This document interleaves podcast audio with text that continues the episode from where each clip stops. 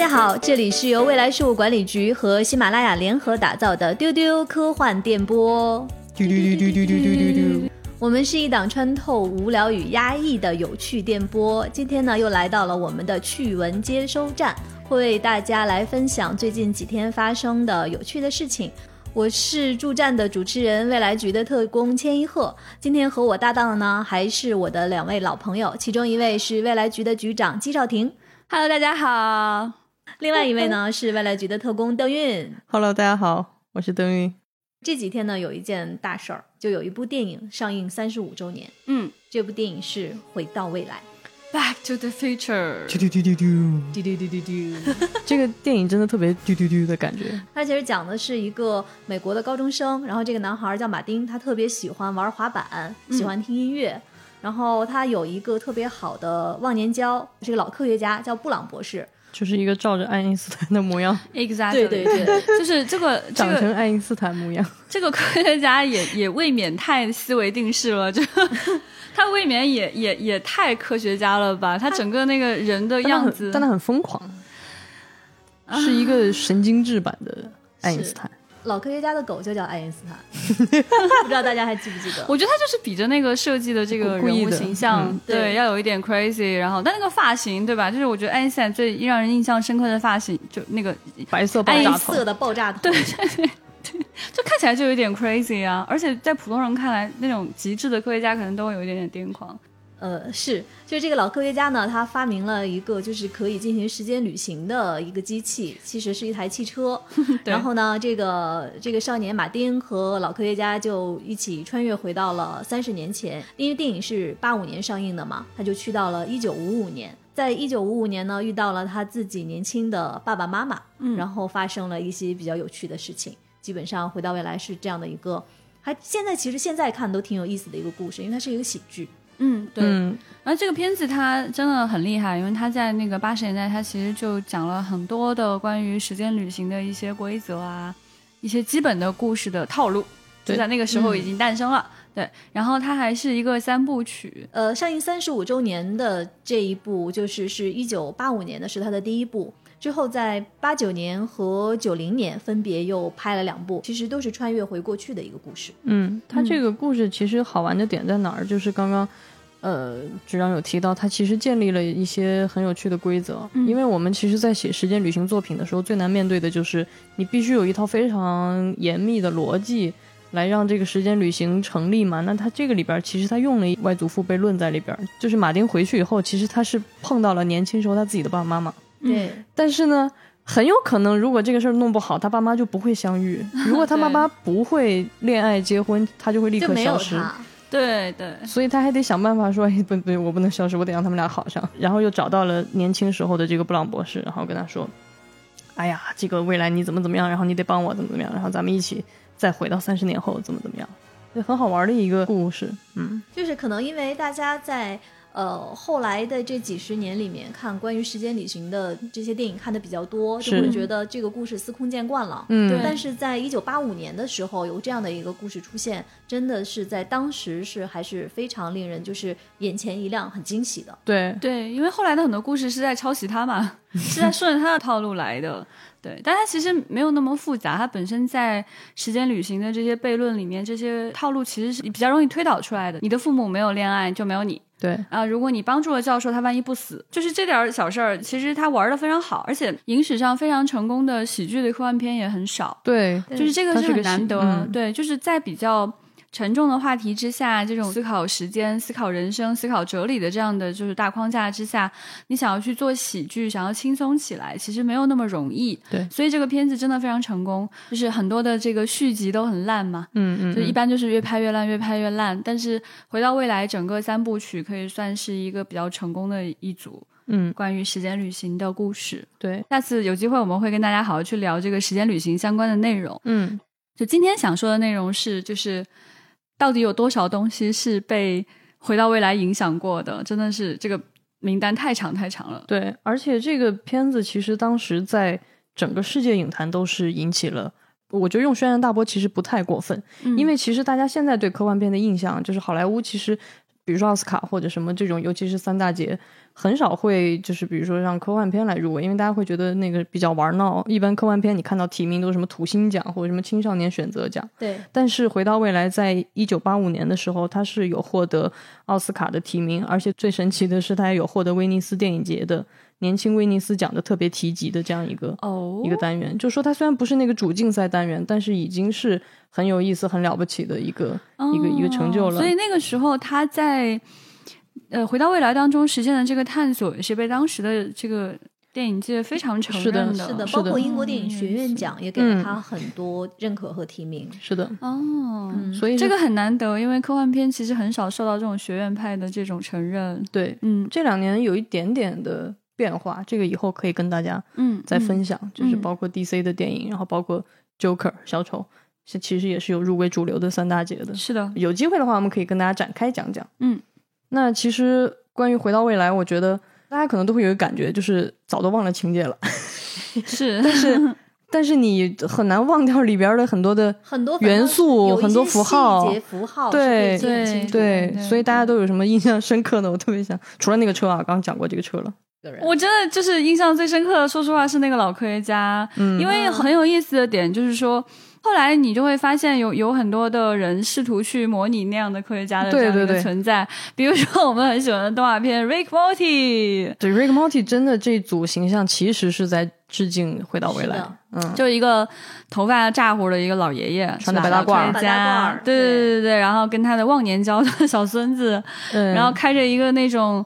早年那种奇奇怪怪的科幻片当中画出来的最简单的像碟子一样的宇宙飞船，就是到你应该你应该叫它 UFO UFO 对对对，飞碟，对对对对对对对。飞碟。我 觉得可能印象最深刻的是这个感觉吧，对，嗯，对，因为他这个人物的设置其实是很经典的，也影响到了后来的很多作品。就是我们现在你回忆起来，很多人一写科幻片里的科学家，就会把他写成那种疯疯癫癫的科学怪人。嗯其实不修边幅的，对，其实这个是蛮早的一个很经典的世人都记住的这样一个形象。嗯嗯嗯，我们刚刚讲过泽米基斯对对文化和历史的这种迷恋，其实他在这个里边做了很多跟这种流行文化很有关的事情，比如说他对这个主人公的设置。就你可能记不起来这个主人公的，甚至你可能想不起来他名字，但你永远会记得他踩了一个小滑板，嗯，然后有一双 滑板鞋。邓老师对。solo，我的滑板鞋，时尚，时尚最时尚。对。他那个滑板鞋，哎，那个真的很时尚哎，很时尚，他那个当时的设计其实是挺前卫的。对，嗯，然后那个滑板也很厉害，那是一个喷气滑板，就是可以可以悬浮的，好很酷的。这是我梦想中的滑板鞋，因为它这个滑板鞋在它的设定里面其实是在第二集出现的，它本来就是一个从未来来的一双滑板鞋，然后它有一个又很无聊又很妙的功能，就是它自动系带儿，就你把脚一穿进去，然后它那个绑带滋就系上了。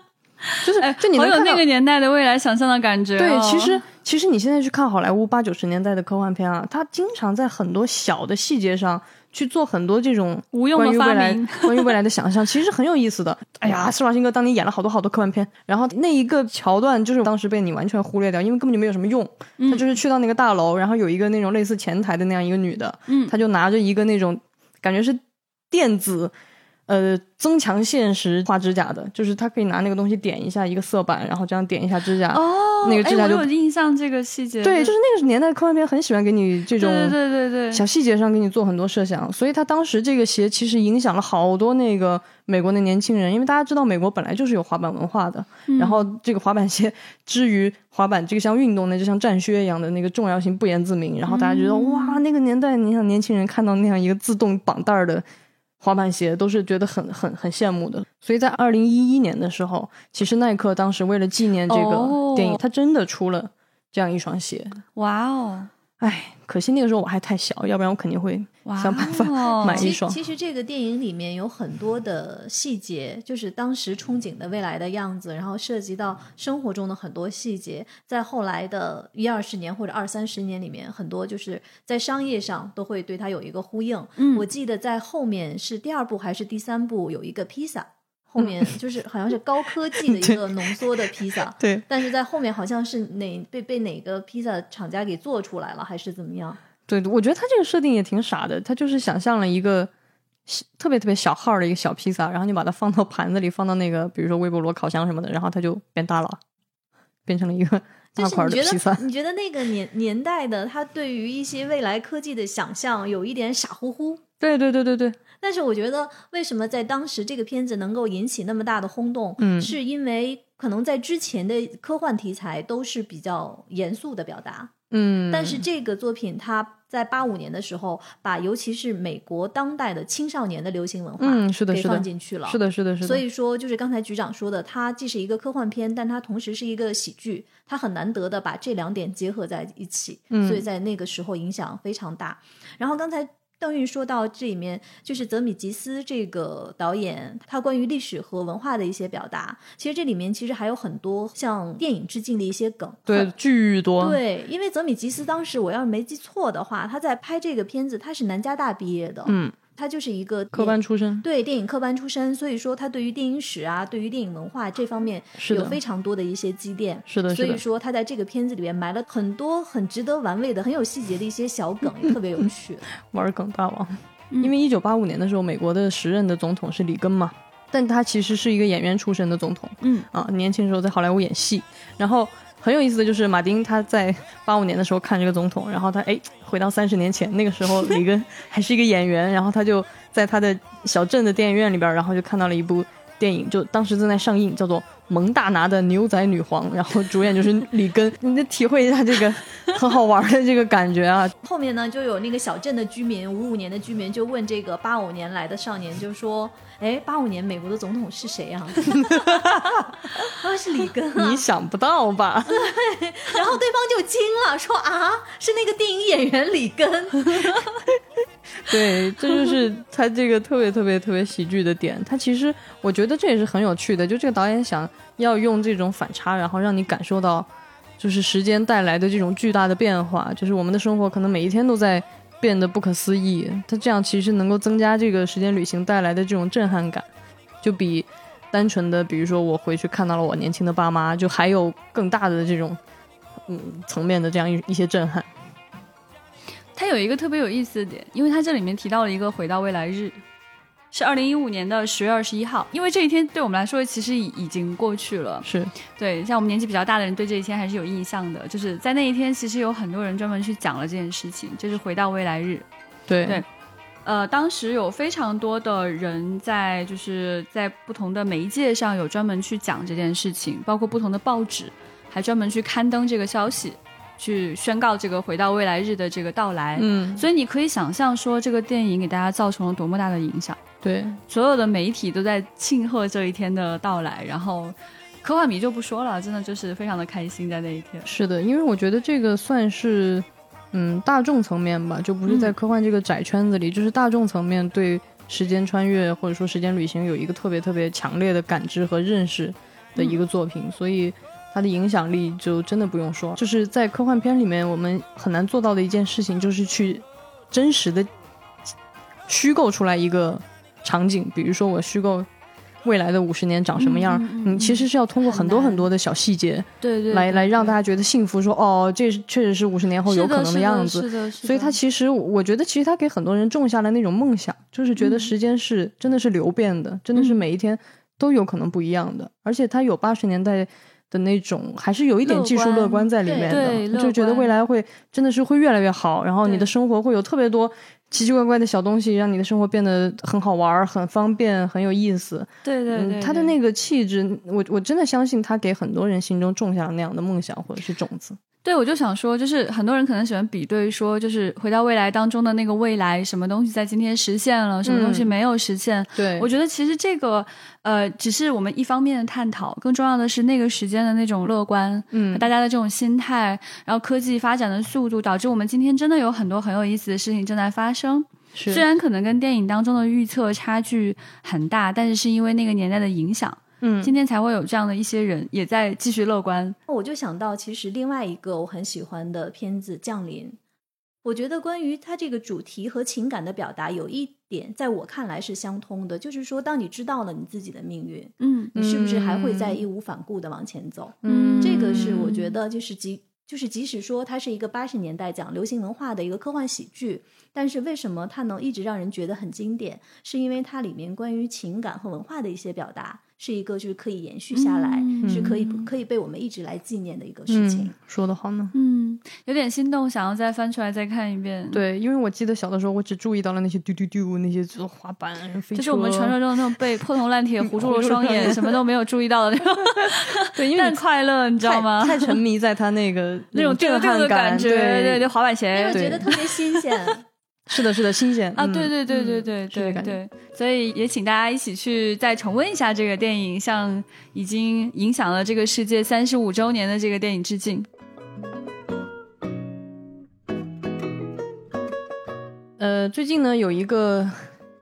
老片，但是它又上映，为什么呢？我的天，老片有多老？也是三十五周不不不年了。不不不不不，不会吧？这现在这种就是老片了。我只是一个形容，只是一个形容，它不是新片啊，仅仅是区别于这个最新新片，因为它是蝙蝠侠大战超人冒号正义黎明。对，因为这个片子之前是有，这都是老片，可把我吓死了。嗨，我只说了嘛，这只是相对于最新上映而言，嗯嗯，因为它这个片子上映过了，但是上映的不是导演，我们亲切的称呼他为扎导扎克施奈德，嗯不是他自己剪辑的版本。对但是呢，这个扎导拍片呢有一个特点，就是特别喜欢拍的很长。很长，就是他拍片子特别喜欢，就是照着三四个小时去拍。我以为他拍的很慢。不不不长，对，很长。但是大家都知道，在好莱坞其实是其实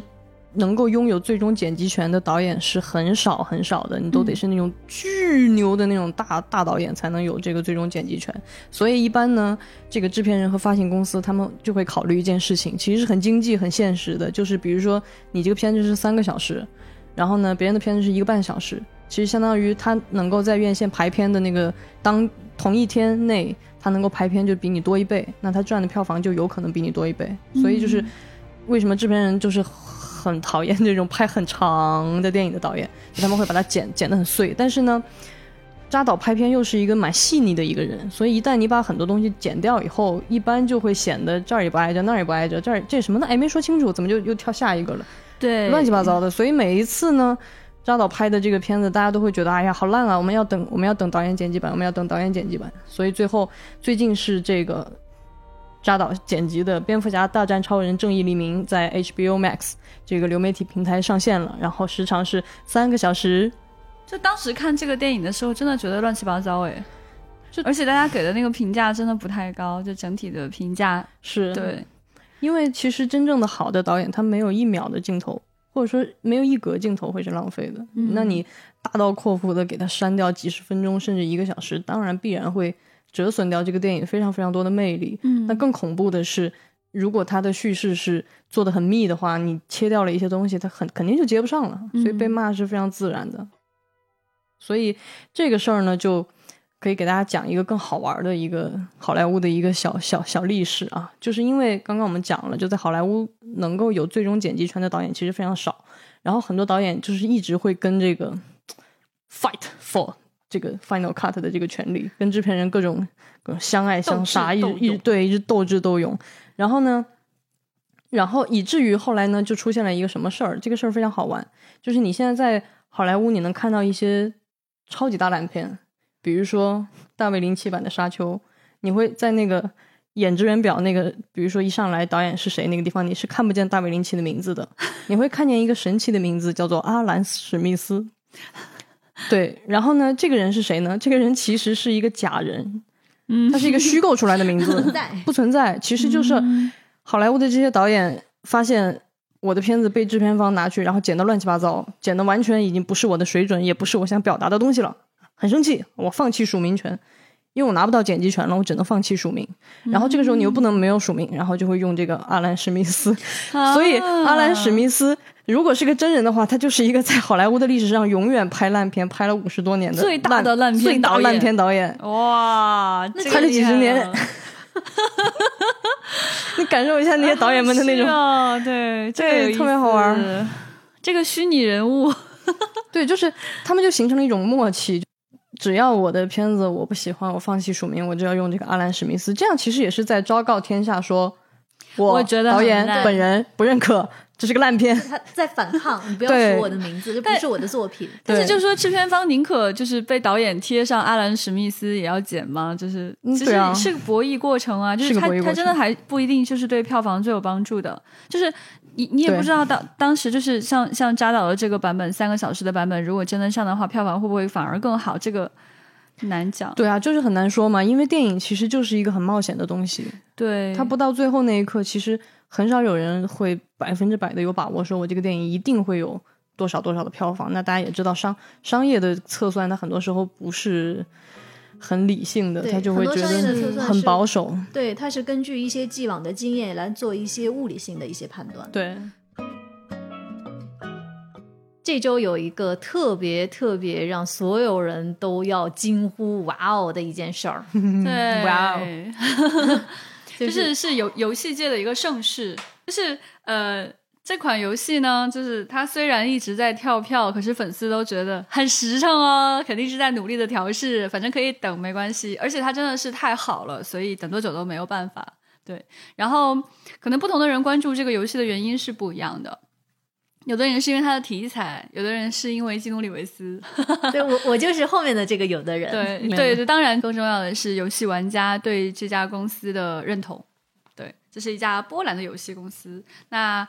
这个游戏就是传说中的《赛博朋克2077》。嘟嘟嘟嘟嘟嘟嘟嘟，是他是他，对，然后你局呢，就是未来社会管理局呢，很很很荣幸成为全球为数不多的试玩玩家之一。然后我们就派出了我们的天天玩游戏就是不交稿的科幻作家，是他是他是他。对，就是万象老师。万象老师很厉害，他也得过很多科幻的奖。对然后他的笔触也非常的呃招人喜欢，就是他真的很善于描述，所以请他去讲他的这个游戏体验。后来我们发现，真的是一个非常明智的决定。对，老万现在遭人嫉妒啊，因为他是这个全球特别特别极少数的已经玩到了这个游戏的人之一。对，所以我们今天特地让他来跟我们分享分享关于《赛博朋克2077》他的试玩的体验。来，好，我们现在就连线万老师，万老师已经在这个电话这边等着我们了。万老师跟大家打个招呼吧。啊，大家好，大家好，我是万象丰年。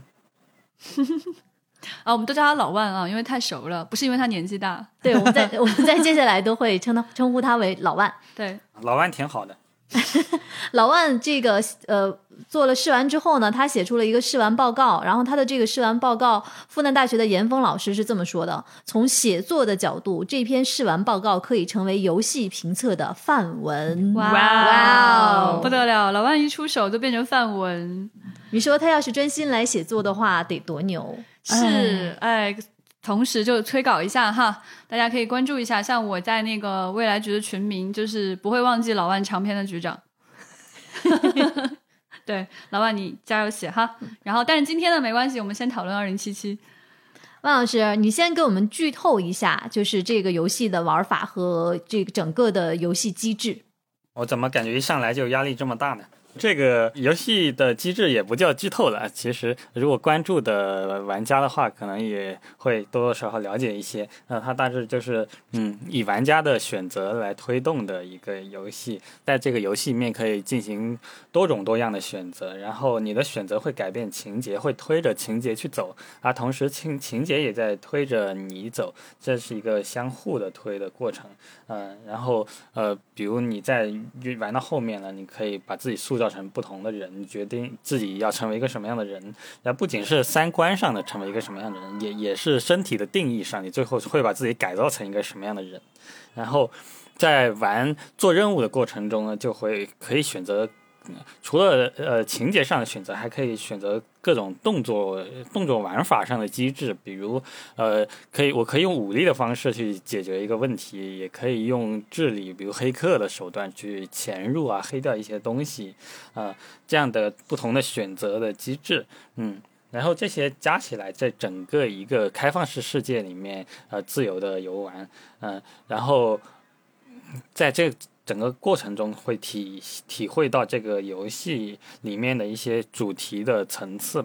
嗯，大概就是这样一种呃玩的机制。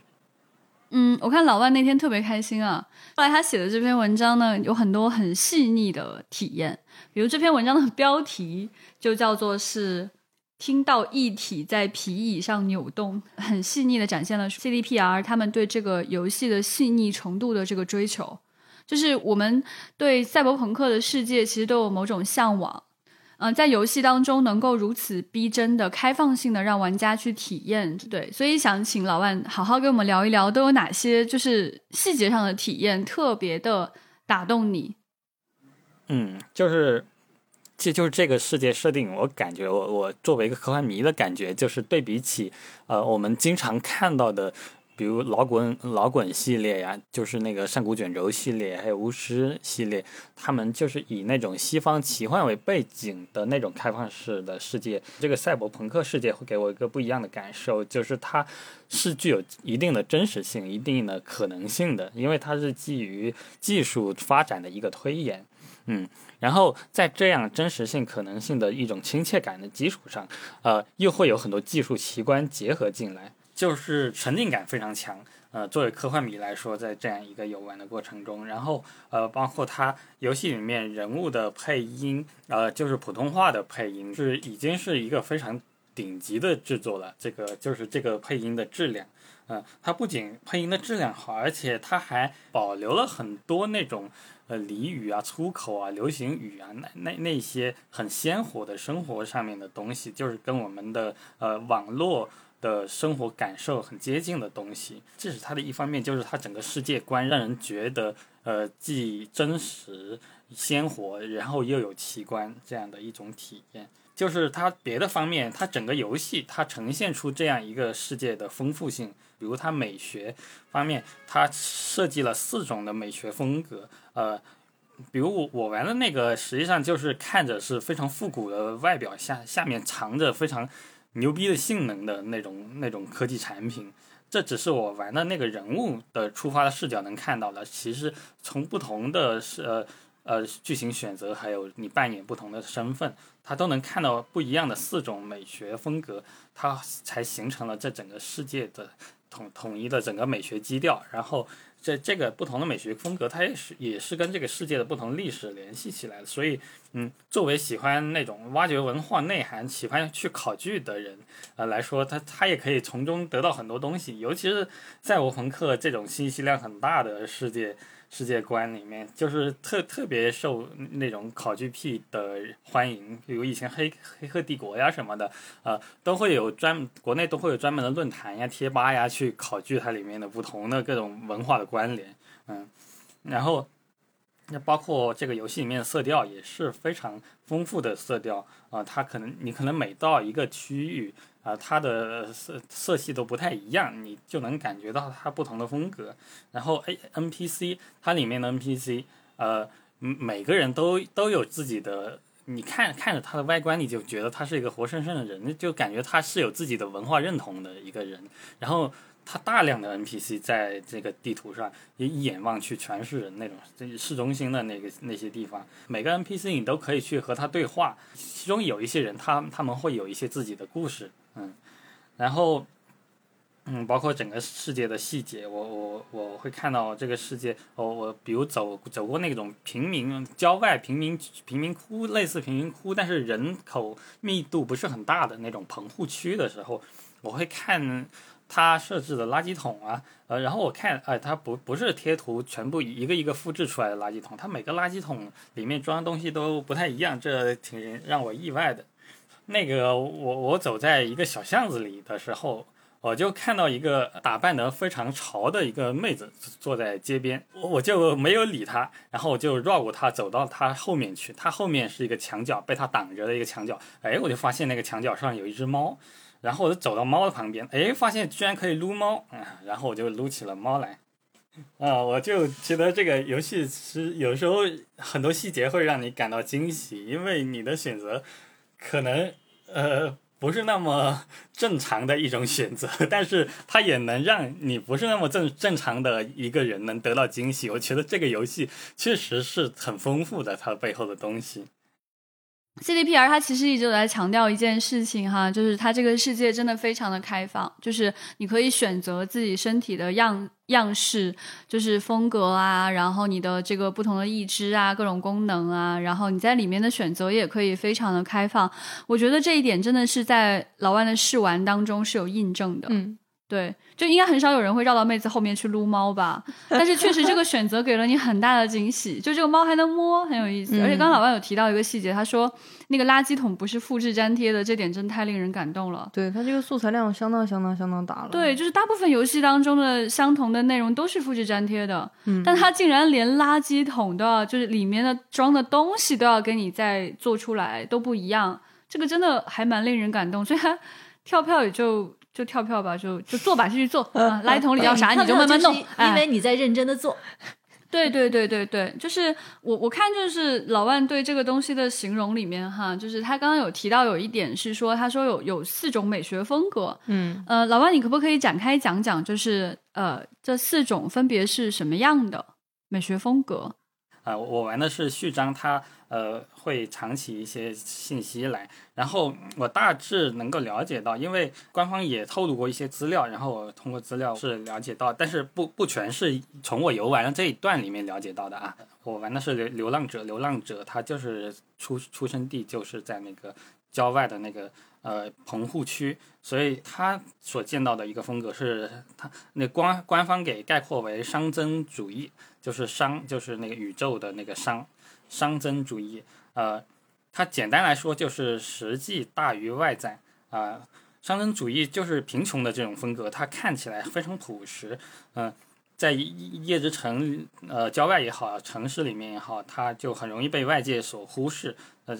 只能自生自灭，它在底层自生自灭的这样一种呃技术风格，然后嗯。它的产品就看起来很粗糙，呃，甚至可以说是很丑陋，呃，但是经久耐用啊、可能我们会想起曾经的诺基亚手机啊、就是呃，就像它口号里面说的那样，就是那个实际大于外在啊、所以它是它的必要性，而不是它的美学决定了它的设计方向，这是商人主义。然后，嗯。还有一种克奇主义，克奇主义实际上也是能看到的，因为克奇主义就就是呃呃赛博朋克那个世界里面的视视觉污染的主要来源，嗯呃这引号视觉污染，就是当视觉污染成为一种风格的时候，就就是一种美术风格了，嗯，它就是那种各种商业的广告，然后霓虹灯那种、海报宣传，一一就是朝你压过来，呃，包围住你那种艳俗啊、华丽啊、放肆，呃，疯狂的消费文化，不不停的炫耀自己啊、客体主义这叫啊、就是外在大于实质的客体主义啊、它就是一种廉价的塑料感，就是艳丽的色彩，极尽极尽其能事来尽可能的吸引眼球啊、这是呃第第二种，然后还有一种是叫呃。官方把它概括为新军权主义的这样一种美术风格，它是实质大于外在的，嗯，就就是很很像那种大企业，它很很低调的形式风格，但是它里面藏了野心的，有点有点有点像这种感觉，就是超级大企业的风格，它将公司的那种专业精神和呃军事力量的时髦感。就是冰冷的融合在一起。就是如果玩家到市政中心去逛一逛、看一看，进行那边的剧情的话，就会看到就是那些笔直高大的那种黑色的摩天大楼。嗯，它它的外观看起来就非常朴实低调，但是大楼里面的人就全是高层啊。这个大楼包裹起来这样一个呃大企业的这样一个生态，他们就是这种风格的一一个绝佳的范例。嗯。这个新军权主义，我猜是三个角色，呃，流浪者、街头小子，还有公司员工。我猜是公司员工那条线。当你选择这个身份的时候，你的出身的时候，你能看到的一个主要的风格，应该是这个新军权主义这种风格。就是超级大企业里面的风格。嗯，然后还第四种就是叫做新克奇主义。啊，新克奇主义就是实质和外在都兼具，嗯，它就像那种家财万贯的有钱人专用的那种东西，他既想炫耀，他他也不想牺牲到一点功能，因为他的钱够多，他什么都可以砸，嗯，然后就是被就是就是比如那种被自然风光所包围的那种巨大的私人地产和别墅。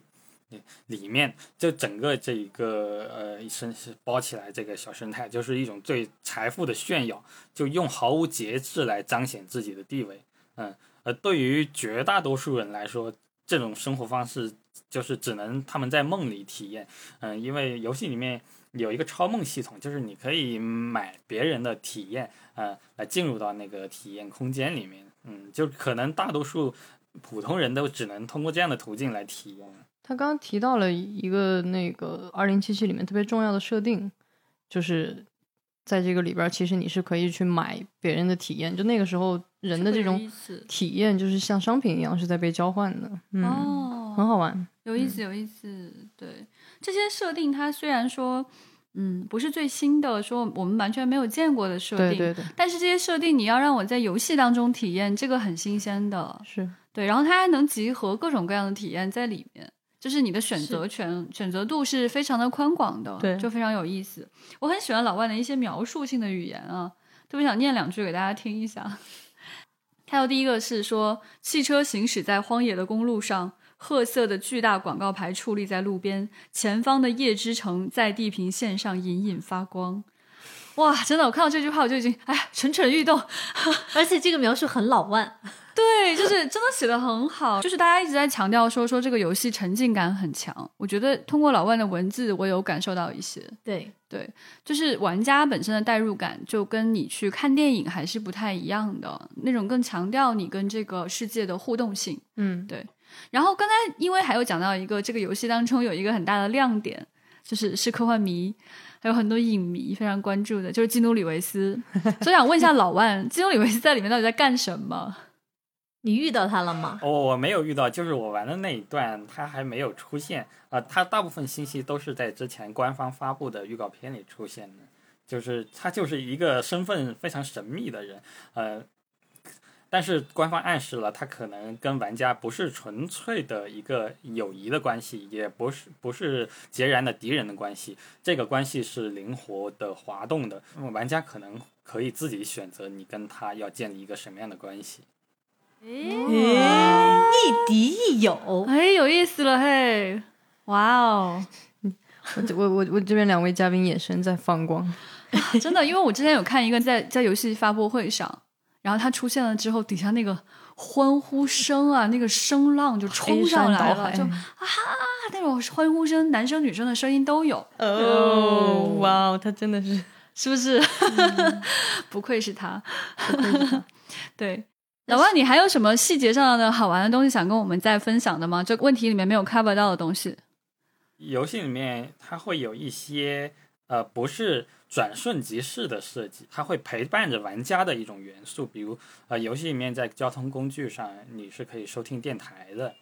哎哎，好玩，有意思。它它有七个电台，之前玩家猜测的是有四个电台，实际上我看到还更多，还它有七个不同风格的电台。我的天，太奢侈了吧！是的，对 你驾驶的车辆在城市里面飙车或者是兜风的时候，就可以开的这个电台，它是会伴随着一种游玩的过程一直存在的这样一种元素，就是会给人一种一呃你在游戏世界里面生活的这样一种感觉。嗯，当你以后再听到。这样的音乐响起来的时候，你就会回想到你你那段记忆就会被调取出来，你就会回想到自己的一个生命的片段，好像自己真的是在那个时代活过一样。哦，哦，鸡皮疙瘩老万说起来了。老万真的是安利第一名哎，真的，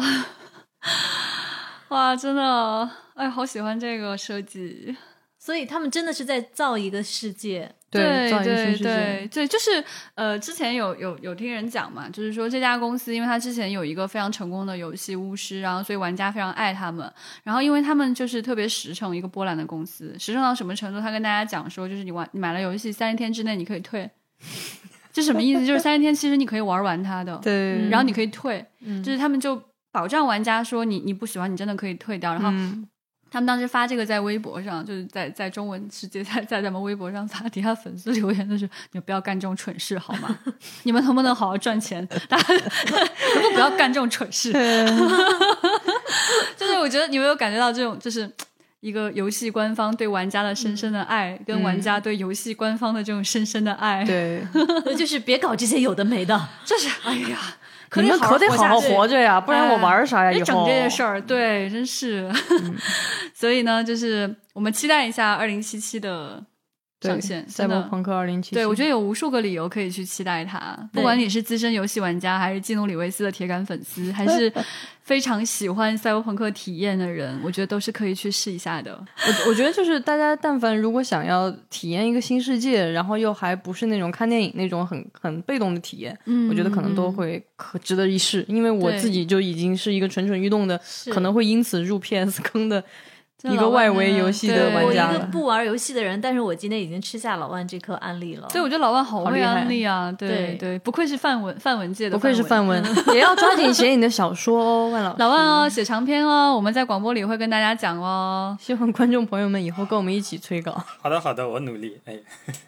他笑得好尴尬，他感觉不想挂电话了。对对对，老万以后我们催催稿的途径又多了一条。好，谢谢老万，好好，拜拜，拜拜。拜拜。上周有一个就是大家都很关心的事情，就是高考。嗯，高考结束了，嗯。然后尤其呢是高考的作文题，其实是每一年这样大家都会关注，都会关注。对对对，还有很多人很喜欢写那个就是同题作文啊什么的，对。就是嗯。在无压力的情况下重新接受挑战，就站着说话不腰疼。看热闹不嫌事儿大。对对。对今年的高考作文题北京卷有一道题，就是大家看到之后都很震惊，因为我们身边有好多人，其实在一些高考前一天的那个媒体渠道，嗯，就是大家在分析今年可能会出什么样的题，嗯，就没想到猜了个八九不离十，就是嗯北斗卫星。就是这个题在说，就是我们今年这个北斗卫星发射成功，嗯现在呢天空有北斗五十五颗卫星结成了一张天网。那这个作文题是什么呢？就是说每一颗卫星都有自己的作用，嗯然后就着这个话题来写一篇作文。嗯然后大家就是我们身边有很多有就是科技啊科技工作者，包括科幻迷，大家就拍手叫绝呀、就是如果自己去写，是不是就来个高分啊，或者怎么样？就是其实这些年的很多的考试题目都已经有这种呃有比较科技类的呀、前瞻类的呀、跟科幻有关系的这样的一些题目了。对，对，就其实我们会经常看到，就是会有这种相关的题的出现，因为比较容易进入到我我们的视野当中。对对，就甚至前段时间就是还有一个科幻迷他写的一个。《流浪地流球》的影浪地球的评影评分析，对，然后他的这篇分析变成了阅读理解理解读理解题然后他自己特别的震惊。哦，关键是后续是他自己去答这道题，然后结果答错了。一般这个故事一般都是这个结局。是的，是的。然后之前还有一个事情，不是就是呃，刘慈欣的那个戴上他的眼睛这个短篇的科幻小说有进入到语文教材当中去嘛？是，那这顺理成章的肯定就有课后的阅读理解题。对，然后我们还把这个题交给刘慈欣去答过，对对对对对，他当时很努力，很努力。对，当时答完以后，我们还找了一个科幻迷，他就是一个语文老师，我们来让他给刘刘刘慈欣进行了这个批批复啊，啊，好像得分还可以啊，算不上特别好。就是就是存当对在就是完全答错不得分的那个情况。对对对当时的自己的理解可能还可以，符合语文老师的要求。对，对，就是我觉得现在小孩很幸福哈。就是我我们当年我当年喜欢看科幻这种事情，感觉就是有的没的的那种，就是所谓的课外书，然后闲书，然后然后与课文一点关系都没有，不被老师们和主流的这个来来认可，对被主流价值观嫌弃的这种内容，对，但现在就变成哎，好主流哦，突然变得就是喜欢科幻变成了一个在校园里也很正义的事情啊，好羡慕这些小孩哦。哎，所以你是不是有点后悔没有赶上九九年那次高考？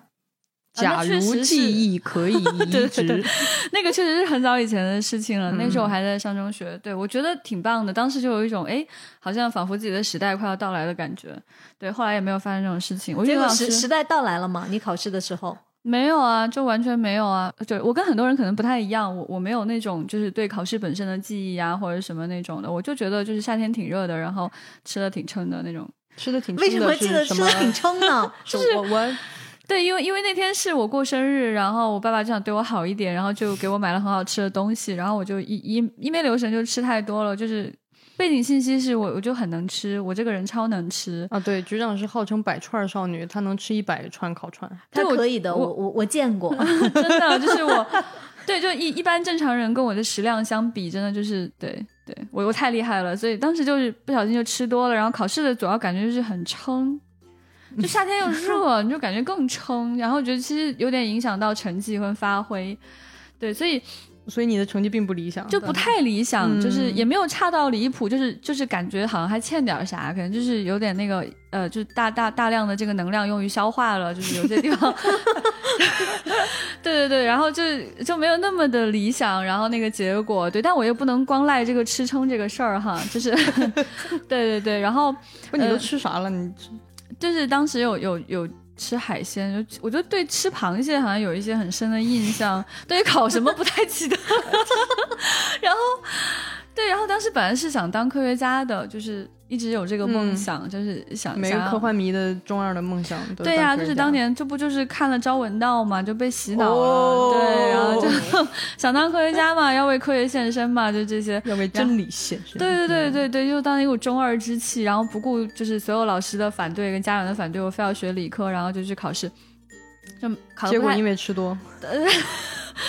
就没当上科学家。因为吃多，哇塞！就就就家里人就说，要不你就你就你就学文科吧，然后就后来我就学了英语。但但是人生很转折啊，就是你要说起这个时间旅行这个事就很神奇，就是我觉得其实也挺幸福。你看那天我过生日对吧，吃挺饱的，蛮开心的，想起来就没有什么噩梦，就是转光记得吃的挺开心。然后后来的人生虽然就是没有去当科学家，但是学了英语，然后去去新华社当记者，然后认识了韩松老师，然后就又认识了科幻圈的很多人，然后就蛮开心的。就是我如果当时考的还算比较顺利，你看哈，我就是会当可能当一个普通的科研工作者，嗯，然后某一天就是。刘慈欣到我们这儿 考察。来来考察。参参观。演讲。对，对，然后我就冲上去，刘老师，我很喜欢你我特别喜欢你的作品。就是领导领导就会说啊，今天有一个作家要来参观，有人愿意去带他陪同吗？大家同事们都嫌很麻烦，然后我就举手举手，我去我去，让我去。哎，刘老师，我特别喜欢你写的那个《三体》，我看了十遍。看一遍就可以了，对对对，刘老师我也这么说，对对。这是真实的刘慈欣曾经的答复。对啊，不过幸好你那天吃撑了，不然就今天就不会有未来局了。对，所以所以是你们也许在做更开心的事情，也不好说。嗯，就所以其实如果是就是回到我们今天最开始的这个话题，要是有回到未来里那辆车，你你嗯回到当年高考那天，你会选择少吃点儿吗？可能很难，因为当时的我应该也就会觉得少吃一点的话会清醒一些。我觉得我是知道的，啊，啊，他的理智是知道的，所以你告诉他，你告诉他是没用的。对对对。其实我觉得他这样，我我也挺喜欢的，就是对 对现在的这些现在的人生没有什么后悔嘛，就是回到过去，我也不会想着去改变什么，嗯。就是还是该吃几只螃蟹还吃几只，嗯，就是其实不是说某一个时间节点就真的完全改变了你所有的人生，你爱吃还是永远会爱吃，这个 很难改变。对，你会不会乐观，会不会努力，你喜欢什么，不喜欢什么，就是这个人生的轨迹，它总会在某一条线闭合的，就它不会真的因为某一个很小的事情有那么波澜壮阔的变化。嗯我觉得、嗯其实它不是。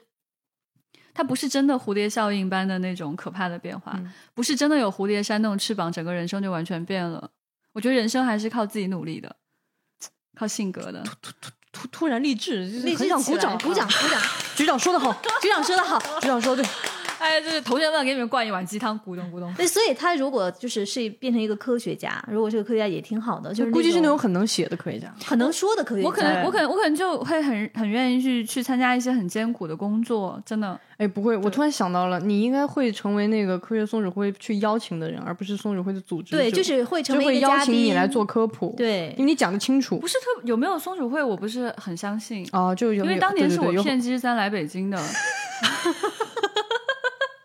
哇哦，看见了没有，朋友们，其实蝴蝶效应还是在的，还是在的呢。对对对对不要看清你自己。我不是很确定他如果还在上海的话，会不会成立松鼠会？好，不重要，就假假假假装有了一个这个呃科学科普会吧。啊，对然后可能就请你去做科普会，也许是叫一个别的啥啥啥的，嗯就是这种。嗯 对，他可能还还会立志于做科学传播的工作。嗯，科学蝴蝶会什么的，然后后来又跟他们成为了朋友，然后后来科学又做了蝴蝶会，